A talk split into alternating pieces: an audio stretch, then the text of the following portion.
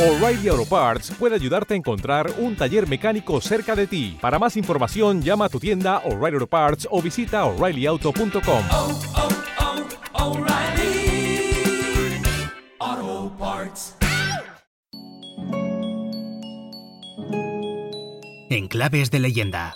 Descubre la historia, las leyendas y la música como nunca antes te lo habían contado.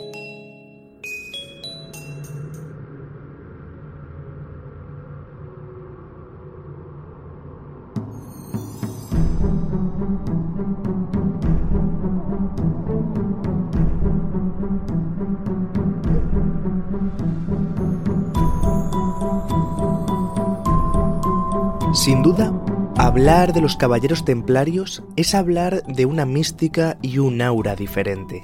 Todo lo que huele al temple es sinónimo de misterios y de preguntas sin respuesta. Solo hay que darse una vuelta por esa España templaria y esos enclaves vinculados a estos personajes para percatarse de ello. Pero si hay un país en el que encontramos también muchas leyendas sobre estos caballeros, más allá de Francia, España o Portugal, ese es sin duda Inglaterra. En Inglaterra existen muchas historias que tienen como protagonistas a estos monjes militares. Incluso en Londres tenemos esa famosa iglesia del temple con esas efigies de piedra que llaman mucho la atención. Esto ya nos da una pista de la importancia y de la relevancia de los templarios en Inglaterra. Incluso el gran fundador de la orden, el propio Hugo de Payens, pues estuvo en el año 1128 buscando hombres y financiación en tierras británicas. Pero fue 30 años después cuando el rey Enrique II les da tierras por todo el reino, sobre todo las que los templarios van a tener en Londres. Así que por toda Inglaterra van a tener gran influencia. Por ejemplo, se me viene a la mente el enorme complejo que montan en Essex, al este de Inglaterra. Allí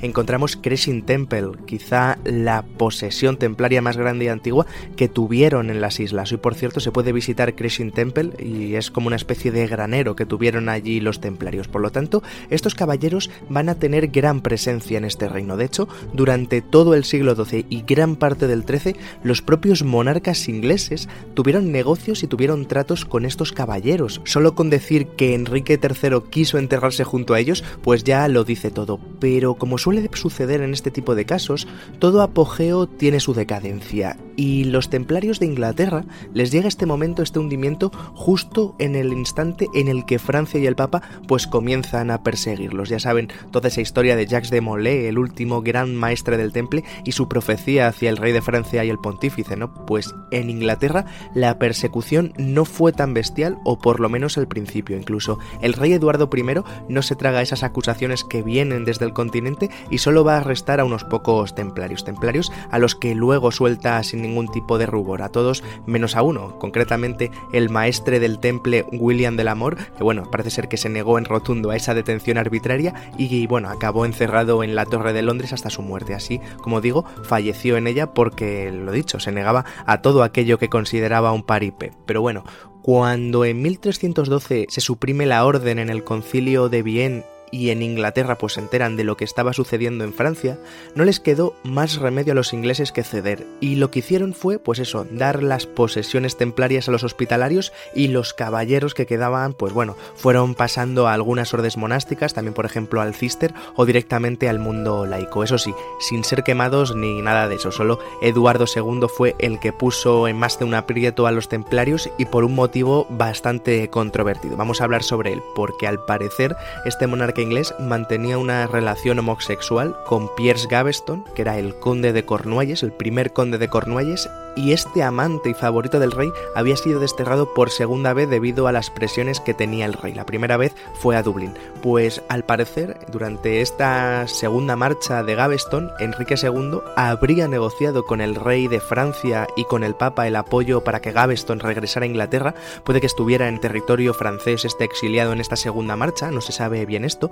Eso sí, evidentemente, a cambio de algo, ¿no? ¿A cambio de qué? Pues efectivamente, de que los templarios fueran disueltos en la las islas. Y si bien no hubo una persecución como tal, Eduardo II sí que tuvo que cumplir esa papeleta difícil, esto es, deteniendo y apresando de forma arbitraria a algunos templarios que se resistieran a desaparecer, algo similar a lo que hizo su padre Eduardo I. Pues en ese contexto es en el que se sitúa la siguiente leyenda que vamos a conocer, una historia que nos habla de templarios, de tesoros perdidos y de caballeros que se niegan a fenecer, y para ello hay que ir a uno de los puntos donde más presencia del temple existió en Inglaterra.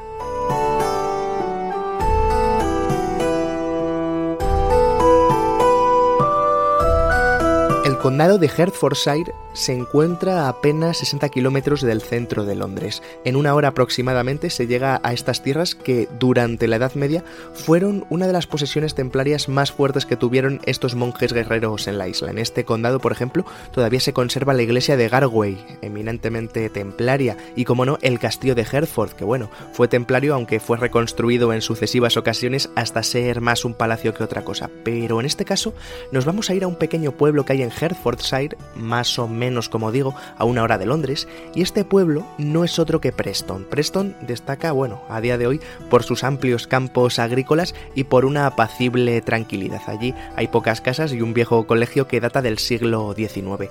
Pero antes de llegar a Preston, a la izquierda de la carretera justo, se ve cómo una especie de mansión se levanta sobre una gran finca con grandes terrenos. Esa propiedad es conocida como Temple Dinsley y, como su propio nombre indica, tiene un pasado templario que no hay que pasar por alto, porque según la tradición popular, antes de que existiera esta mansión de Temple Dinsley, en ese mismo enclave se levantaba pues como una especie de recinto de iniciación de caballeros templarios, un lugar en el que enseñaban esos preceptos y esos principios de la orden que tantos ríos de tinta han hecho correr. Pues allí, en ese recinto, se encontraban seis templarios, concretamente, que además de custodiar el conocimiento que poseía el temple, según la leyenda, también guardaban celosamente una tumba misteriosa, una tumba en la que escondían a su vez un tesoro cargado de joyas, de oro y de plata. Este tesoro templario habría sido perfectamente custodiado por estos seis templarios hasta que Eduardo II suprime la orden en Inglaterra, y en ese momento el rey inglés tiene que justificar de alguna manera esa persecución que se está culminando en el continente. Ya hemos dicho que tiene que hacer un poco el paripe y para ello detiene pues eso a unos pocos templarios. ¿Y qué va a hacer el monarca?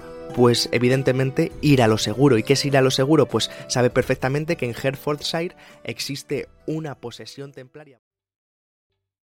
¿Te está gustando este episodio? Hazte fan desde el botón apoyar del podcast de Nivos. Elige tu aportación y podrás escuchar este y el resto de sus episodios extra. Además, ayudarás a su productor a seguir creando contenido con la misma pasión y dedicación.